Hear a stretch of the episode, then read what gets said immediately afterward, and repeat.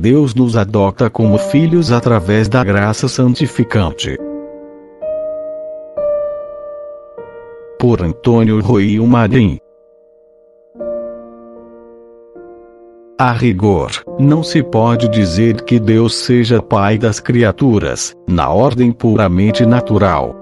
É verdade que todas saíram de suas mãos, e isso constitui Deus como o autor e o criador de todas elas, mas de modo algum o torna seu pai.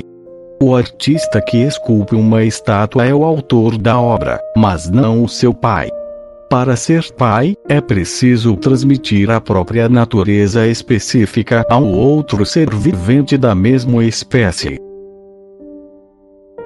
Por isso, para que Deus fosse, além de nosso Criador, também nosso Pai, era necessário que nos transmitisse sua própria natureza divina. Em toda a sua plenitude, como é o caso de Jesus, ou por participação, que é o nosso caso.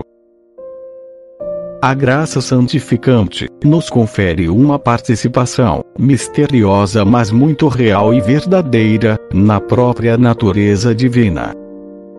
Em razão disso, nossa alma justificada se torna verdadeiramente filha de Deus, por uma adoção intrínseca, muito superior às adoções humanas, que são puramente jurídicas e extrínsecas.